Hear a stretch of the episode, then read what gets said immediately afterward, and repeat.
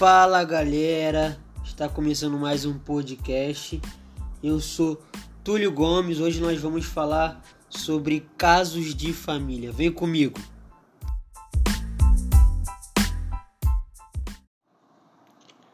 Vamos lá. O texto de, do Evangelho de Mateus, capítulo 10, vai falar. Jesus vai dizer que o inimigo do homem será sua própria família.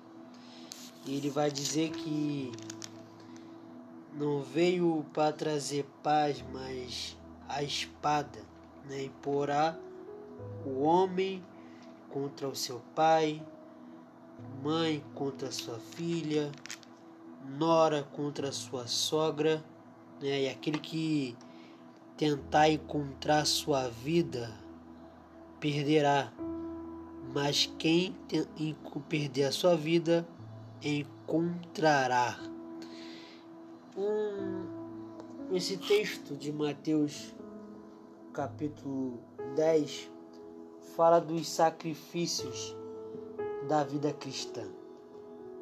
Que os sacrifícios que Jesus nos, é, é, nos deixa, a vida cristã nos deixa, melhor dizendo. Que quando você decide por viver a vida cristã, exige certos sacrifícios. E eu lembro que quando eu decidi viver Jesus de fato viver essa vida de fato, né, uma coisa que nós precisamos entender é que todo cristão foi chamado para uma missão de pregar o Evangelho. E isso é o chamado cítrico que tem que estar em cítrico, que está, tem que estar dentro de todo cristão. Eu fui chamado para anunciar o reino de Deus a toda criatura. É, esse é o chamado de todo cristão. Então, quando você abraça esse chamado, quando você abraça a vida cristã, você vai ter certos desafios, certos sacrifícios. E eu quero falar hoje né, sobre casos de família que Jesus vai falar, olha, o inimigo do homem é a sua própria família. Eu lembro que quando eu decidi por viver Jesus de fato, eu decidi viver essa vida de fato, e eu encontrei muitos desafios, muitas lutas que eu tive que enfrentar. E eu lembro que quando eu tive um encontro com Deus, num, num retiro, eu, com 17 anos, eu recebi esse chamado de Deus. Eu lembro que o texto que a pessoa foi usada por Deus para me dizer era o texto de Mateus 6,33. Buscar o reino de Deus e a sua justiça, e todas as demais coisas vos serão acrescentadas. Naquele tempo eu estava quebrado, cara. Eu, tava, eu tinha tudo que eu tinha planejado, tinha dado errado. E eu estava triste, desanimado. E foi então que Jesus me achou eu fui criado num lar cristão. Que o meu sonho era quando fizesse 18 anos eu sair da igreja. Eu não queria saber da igreja tal, né? Inocente eu achando que ia sair da igreja assim, mas Deus tinha outros planos para mim. E eu lembro que quando vi e recebi essa chamada, recebi esse encontro com Deus real, me chocou e foi uma presença muito forte, foi algo muito forte que Deus falou comigo. Né? E eu voltei daquele retiro diferente. Eu falei para Deus assim: Olha, Deus, se, se for para ser cristão, eu quero ser aqueles cristãos de verdade. Aqueles cristãos que ora e o fogo desce, aqueles cristãos que oram e são curados, pessoas são curadas, né? expulsa demônio. Quero ser aqueles cristãos de verdade, porque sempre para ser cristão meia boca, eu não quero ser não. E eu falei isso com Deus e eu lembro que outra oração que eu fiz foi, Senhor, me dar a intimidade Senhor, de, de Moisés e a sabedoria de Salomão. Eu não sabia o que eu estava pedindo, eu estava pedindo algo muito grande, eu não tinha nem ideia que eu estava pedindo. E Deus decidiu me dar isso, né? Isso que eu falo, cuidado que você pede. Mas Deus me decidiu dar sabedoria, me deu me dar intimidade, só que Deus nunca vai entregar nada de mão beijada pra gente. Existem desafios que a gente vai ter. E esse texto de Mateus, no Mateus capítulo 10, né, versículo 36, é, para mim não fazia muito sentido porque eu cresci no lar cristão e eu sempre ouvi que família é projeto de Deus. Família nuclear, pai, mãe, filho, filha, é projeto de Deus. Sempre cresci isso. E quando eu li esse texto me causou estranheza. Como assim Jesus veio para dividir? E aí, quando você não, não tem uma, uma, uma interpretação direita, respeita as regras da interpretação, né? Porque texto sem contexto é pretexto para heresia. E ele, e se você não entende essas regras de interpretação, e se você não tem a direção do Espírito para te revelar por trás da letra, você acaba interpretando dessa forma errada, né? Jesus veio para destruir família, como assim? Forma erradamente, Jesus não veio para destruir família. O que Jesus está dizendo é dos sacrifícios que uma vida cristã exige. E quando eu abracei esse chamado, abracei essa missão, eu vi que eu coloquei de lado, na verdade meio não, coloquei de lado algumas questões. Por exemplo, eu abri mão de estudar, né? eu, eu, eu abri mão disso de, e mergulhei profundamente na presença de Deus. É, se eu pudesse estar na igreja todos os dias, eu estava. Toda semana estava lá. E eu comecei a participar da igreja lá, comecei a participar da juventude. Depois nem percebi, já estava participando da liderança da juventude. Depois nem percebi, já estava pregando né, na rua, pregando no, púlpito, recebendo oportunidade para pregar. E as coisas foram acontecendo, foi acontecendo, e Deus foi me levando. Só que durante desse caminho, durante esse percurso, eu tive alguns desafios, né? algumas coisas que me, que me machucaram bastante. Por exemplo, é, meus pais, minha mãe pai não entendia chamado. Não entendia aquilo que Deus estava fazendo em mim. Então, algumas situações em que Deus me pedia para esperar, eles diziam para mim ir.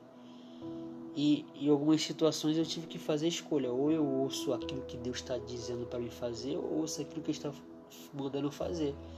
Isso aqui, galera, não é desonrar o pai e a mãe. Bíblia diz que um dos mandamentos de, que Deus estabeleceu é honrar o teu pai e a tua mãe. Honra teu pai e tua mãe para que seus dias se prolonguem a terra. E eu recebi uma perseguição dentro de casa muito grande. Conforme eu fui amadurecendo, eu fui percebendo que aqueles ataques que eu recebia, na verdade, era uma tentativa do inimigo para tentar me parar. Era brechas que muitas das vezes minha mãe deixava que o inimigo entrava e tentava me atingir. E aquelas palavras me machucavam bastante, cara. Me deixava muito triste. E eu fui aprendendo a lidar com isso. Deus foi me instruindo, me ensinando a lidar com isso. E uma das coisas que Deus me ensinou e foi me dizendo: olha, você precisa acreditar no seu chamado. Porque se você não acreditar no seu chamado, ninguém mais vai acreditar. E a gente observa Davi, quando Davi foi levar o lanche para os seus irmãos, a mando do seu pai, Jessé, ele chega lá e, e se depara com o exército de Israel diante de Golias sendo afrontado por, por aquele guerreiro filisteu. E eles todos com medo, e Davi procura saber o que está acontecendo. Aí vem Eliabe, o irmão dele, e diz para ele: O que tu está fazendo aqui? Eu sei que conheço teu coração, eu sei que tu veio ver a guerra. Né? Vai cuidar daquelas poucas ovelhas do seu pai. E Davi ignorou Eliabe e foi saber o que estava acontecendo lá. E na história nos diz lá que ele foi lá, lutou com Golias, venceu e recebeu a recompensa que ele tinha de direito, que Saul, o rei então na época, tinha prometido para aquele que vencesse Golias. E aí a família, né, muitas das vezes vão ser um motivo é, é, de guerra para gente. E eu fui aprendendo que aquilo, na verdade, essa perseguição que eu passava dentro da minha casa era Deus me treinando, me é, fortalecendo para aquilo que estava vindo, que virá, viria é, por, por vir. E aquilo que Deus estava fazendo, na verdade, era um pano de fundo. Deus estava permitindo isso acontecer para mim amadurecer. Porque muitas das coisas que acontecem na nossa vida, Deus permite para que a gente amadureça, a gente cresça, né? Através da dor. Por quê? Porque a dor nos dá destino. Alguém que sofreu alguma coisa se tornou mais forte. Porque ele aprendeu com a dor. Você pode fazer duas coisas com a dor. Você aprende com a dor, supera, se cura e continua andando, ou você fica se lamentando e chorando por aquela dor resto da sua vida. A escolha é sua. E Deus foi me, me mostrando isso e porque eu ficava chateado porque eles não entendiam e aquilo me machucava muito, que era palavras duras e, e machucavam bastante e, e, e, seguidas, segunda, terça, quarta, quinta, sexta, sábado, domingo. Eu não tinha vontade de vir para casa, porque não tinha paz. Eu não queria voltar para casa. Né? Eu preferia ficar na igreja o tempo todo. Né? E, e às vezes situações que acontecia na igreja, porque quando você tem um chamado de Deus, gente, você às vezes vai ter situações, você vai ser caluniado, você vai, vai ser injustiçado. E acontecia situações na igreja que me deixava triste e eu voltava para casa mais triste ainda. E tinha que chegava em casa, era mais atacado ainda. Então eu estava dentro desse turbulhão de, de, de emoções ainda, formando a minha identidade, né, crescendo, sabendo que eu ia fazer da minha vida. Eu tinha apenas lá, 17, 18, 19 anos. Né? Foi durante esse tempo, por um período de três anos, e aquilo me perturbava bastante. Foi um período muito difícil para mim, porque é, é, se não fosse a mão de Deus e pessoas que Deus colocou em pontos chaves para me ajudar, amigos que oravam por mim, que me davam palavra, me incentivavam, me, incentivavam, me amavam e, e eu com certeza é, não, não suportaria se não fosse isso, se não fosse a mão de Deus. Porque eu estava vivendo uma, uma constante pressão o tempo todo.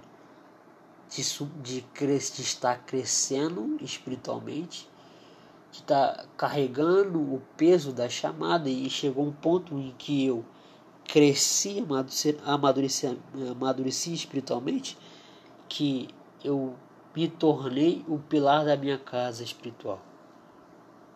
Porque apesar dos meus pais serem cristãos, eles não tinham uma vida com Deus é, de intimidade intensamente. Meus pais sempre trabalhavam muito, eles trabalhavam muito e eles não tinham tempo de estar na igreja. Então eles falavam, ah, tá cansado, então não lia a Bíblia, não tinha esse processo de busca e comigo foi diferente. Eu me entreguei de verdade para Jesus. Eu dei tudo de mim. Né? Deus disse que eu tinha um chamado, que eu tinha uma missão e eu dei tudo. Dei tudo. E, e Deus falou comigo aqui, cara, que tem que acreditar na chamada que, que eu te dei a você. Então eu fui começando a entender, começando a discernir com o amadurecimento através das crises, né? Que as crises, elas têm o poder de nos despertar de poder de sair da acomodação e, e essas crises que eu que eu estava vivendo me fez chegar mais perto de Deus, me fez amadurecer, me fez né, ter, ser mais sábio. E, né, e aí eu fui desenvolvendo, crescendo, pancada, com pancada atrás de pancada, porque não tinha ninguém para me ajudar. Não tinha ninguém para me pedir conselhos, sabe? É, o que eu tinha era eu e Deus. Era eu e Deus. E a, a gente tem que entender que, que quem chama é Deus. Né? O chamado Deus revela individualmente, Deus revela para mim, Deus revela para você. As pessoas elas reconhecem o seu chamado, mas quem chama é Deus. É, ele é, foi um profeta, né, um sacerdote, melhor dizendo, que reconheceu o chamado de Samuel. Samuel ou foi chamado pelo Senhor quando era, ainda era muito jovem, só que ele não tinha essa experiência de ouvir a voz de Deus, então ele pensou que era Eli que estava chamando ele. Então ele foi até Eli. Eli vai ter, vai ter a sacada, o discernimento de dizer: Olha, não, vai, é Deus que está te chamando Quando nossa avó te chamar de novo, você vai falar: Eis-me aqui, Senhor. Então, os homens, eles reconhecem o nosso chamado. Seu pastor, o seu líder, vai reconhecer o seu chamado, mas quem vai te chamar é Deus.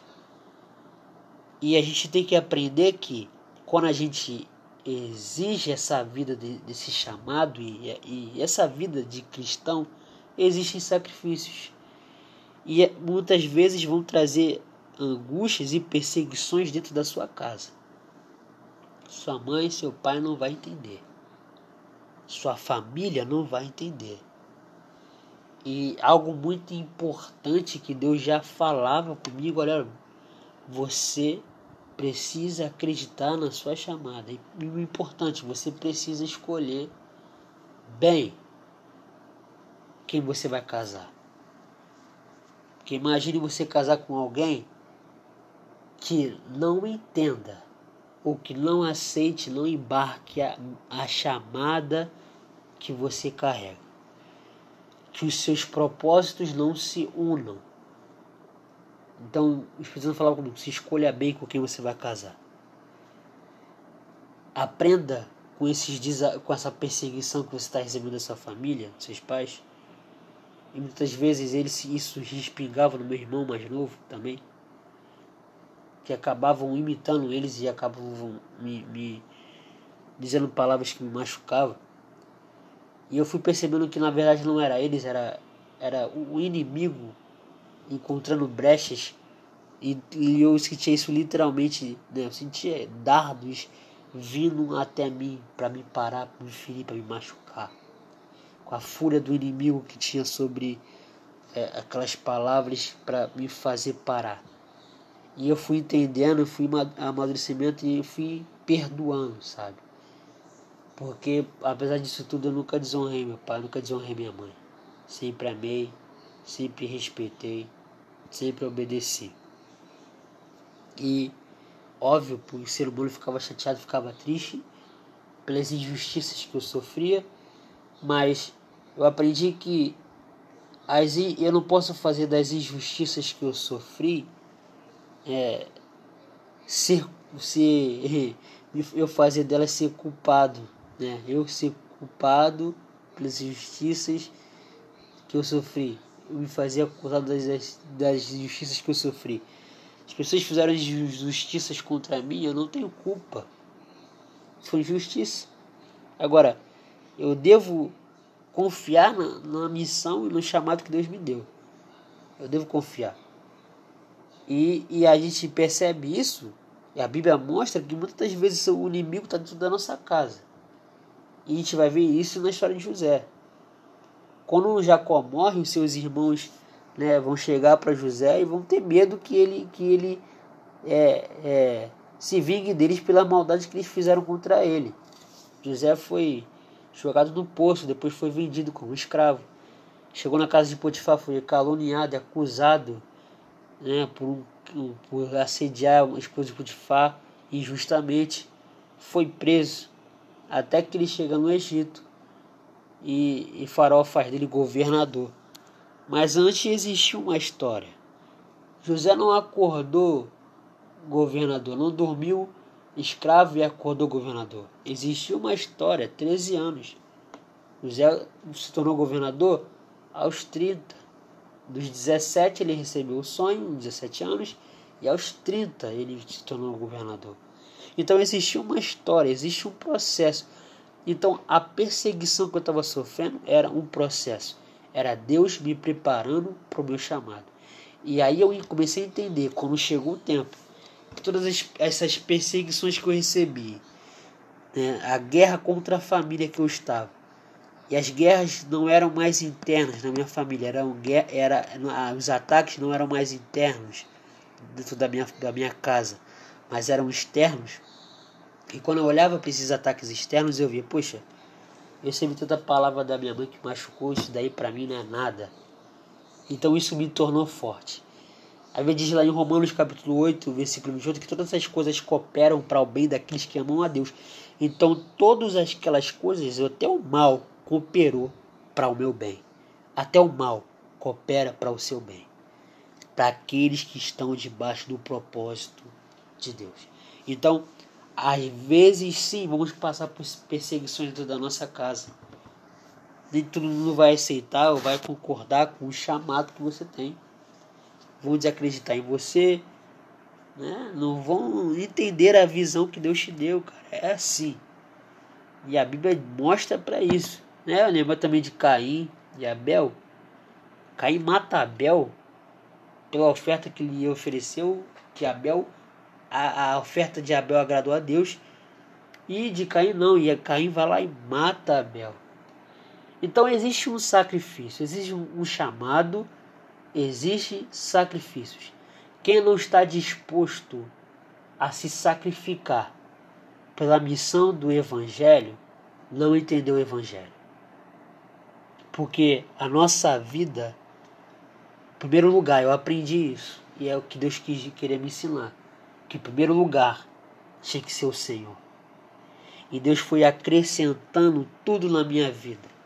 Foi abrindo portas, foi curando meu coração, foi curando os meus sentimentos, a minha, na minha área sentimental, foi estabelecendo e curando a minha mente, porque é, aqueles ataques que eu recebia é, muitas vezes me deixavam é, inseguro com medo de tentar as coisas, com medo de romper, mas Deus foi me curando, Deus foi cuidando do meu coração. Né? E eu fui aprendendo que, que o chamado exige sacrifícios e que Deus permite essas coisas para nos tornar forte. Talvez você tenha tá, tá passando por situações dentro da sua casa que você está sendo atacado que não estão entendendo o seu chamado, não estão entendendo aquilo que Deus depositou sobre a sua vida, mas eu quero te dizer que todas as coisas contribuem para o bem daqueles que amam a Deus. Coisas que acontecem na nossa vida até de mal, é para que Deus seja glorificado, é para que nós sejamos fortalecidos. A guerra contra a minha família só me deixou mais forte só fez o meu chamado se, se tornar mais forte, se tornar ainda mais convicto em mim. Porque disso Deus forjou um propósito. Todas as situações que eu passava, todas as injustiças que eu sofria, Deus me mostrava um motivo, um propósito a seguir. Então eu, Deus já foi me instruindo a ser pai antes de ser pai. Então eu olhava para situações de palavras que eu recebia e Deus falava comigo. Não crie o seu filho assim. Seja um homem de Deus, seja um sacerdote na sua casa. Guie o seu filho, guie a sua filha, guie sua esposa. Não seja condescendente, não seja conveniente. Seja o sacerdote da sua casa. Deus foi me ensinando a ser sacerdote. Deus foi me ensinando a ser pai. Deus foi me ensinando a, a, ser, a ser cristão, a ter testemunho. Então, a não pagar mal com mal. A amar até mesmo quem me persegue. A misericórdia, até mesmo por quem me persegue. O amor, até mesmo por quem me persegue. Porque não se trata de mim, não se trata de você. O chamado é muito maior do que nós.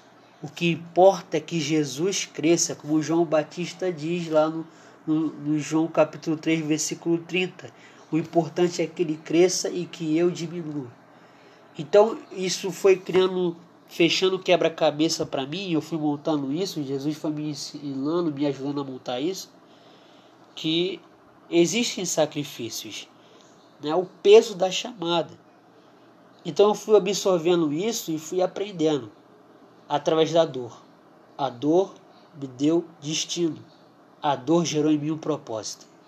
A dor gerou em mim uma missão. E o que, que é o propósito? O propósito é o grande desejo de realizar algo. Eu tinha um propósito dentro de mim. Eu tinha uma missão. Deus colocou uma missão dentro do meu coração. E eu me agarrei com todas as minhas forças nessa missão. Às vezes a, faltava força para mim, ficava meio bombo e eu tentava soltar a, a, o propósito, mas Deus, em todo esse percurso, vinha com uma palavra de conforto, enviava alguém para me ajudar e para me confortar. Então você pode estar passando por perseguição na sua casa, mas eu acredite nisso. Deus está contigo. Se fortaleça na palavra de Deus. Porque lá José, ele vai dizer para os seus irmãos: Olha, todo o mal que vocês me fizeram, Deus transformou em bem. Deus é poderoso para transformar as maldades que nós recebemos, que nós somos atacados, em bem. Deus colocou José sob uma posição tão privilegiada que ele pôde salvar todo o seu povo, toda a sua casa. E é isso que Deus está fazendo na sua vida. Deus está tentando te levar a uma posição em que você vai ser o motivo de salvação da sua casa. E para você ser esse motivo de salvação da sua casa, você precisa ser treinado. Para que quando você receba esse propósito, quando ele chega nas tuas mãos, você não deixe ele se desvair das suas mãos com falta de preparo. A gente precisa estar preparado quando a oportunidade vir. Tem gente que deixa de aproveitar as oportunidades porque não está preparado. Não adianta Deus me, me, me dizer que eu tenho um chamado para pregar e se eu não procurar me consagrar, jejuar, ler a palavra, oração, buscar conhecimento, buscar santidades, buscar ter uma intimidade com Deus. Não adianta, vai ficar. Eu preciso fazer a minha parte. E Deus vai criar condições para que nós crescemos e amadurecemos. Então, ainda que esteja, esteja perseguido, sendo perseguido da sua casa, não se preocupe. Isso vai passar. Chegou um momento em que se acalmou e meus pais começaram a entender que existia um chamado, porque eu fiquei quieto. Eu não fiquei respondendo, eu eu decidi ouvir a Deus e ficava chateado e brigava muitas vezes, mas Deus começou a trabalhar no meu coração para ficar quieto. E eu comecei a ficar quieto, comecei a deixar que Deus falasse por mim. Testemunho é a maior arma para a gente ganhar alguém é quando a gente prega sem falar nada, só com a nossa vida. E eu fui mudando, fui amadurecendo e Deus foi fazendo a obra na minha vida. Talvez você esteja em guerra na sua casa, mas quero te dizer que uma arma forte para você vencer é o seu testemunho. Então obedeça a Deus em tudo que Ele disser para você fazer. Tu pode ter certeza que vai dar certo. Existem sacrifícios sim mas todos esses sacrifícios valem a pena. Porque quando Deus começou a fazer a obra e eu comecei a ver a mão de Deus sobre a minha vida, todos os sacrifícios e as perseguições hum, valeram a pena. E hoje eu debocho das perseguições. Né? Como, como Elias, ah, grita mais alto. Talvez o seu Deus esteja dormindo esse nível de, de confiança em Deus que Deus quer que você chegue. E aí o salmista lá diz em Salmo 125, lá, aqueles que confiam no Senhor são como um monte de Sião que não se abalam e permanecem para sempre. Nós devemos confiar no Senhor e acreditar na sua, na, na sua palavra, porque Ele tem poder para fazer todas essas coisas. Então, confie. Eu quero orar por você esse final. Vamos orar, ora comigo. Senhor Jesus, eu quero te pedir, Senhor, que o Senhor venha trazer consolo para o coração dessa pessoa que está ouvindo esse podcast. Talvez ela esteja sendo perseguida na sua casa, talvez esteja sendo perseguida no seu trabalho, mas, Senhor, que o Senhor venha dar destino para ela, que o Senhor venha proteger o seu coração como diz lá em Provérbios, no capítulo 4, versículo 23, que sobre tudo que se deve guardar, guarde o teu coração, porque dele procedem as saídas da vida. Senhor, guarda o coração dele, guarde o coração dela, para que ela possa prosseguir adiante e glorificar o seu nome. Em nome de Jesus, que o Senhor venha proteger a sua mente, de todos os ataques do inimigo, de todos os dardos que venham tentando te parar. E Jesus esteja contigo em todos os momentos, guardando a sua mente, guardando o seu coração. No nome de Jesus. Amém.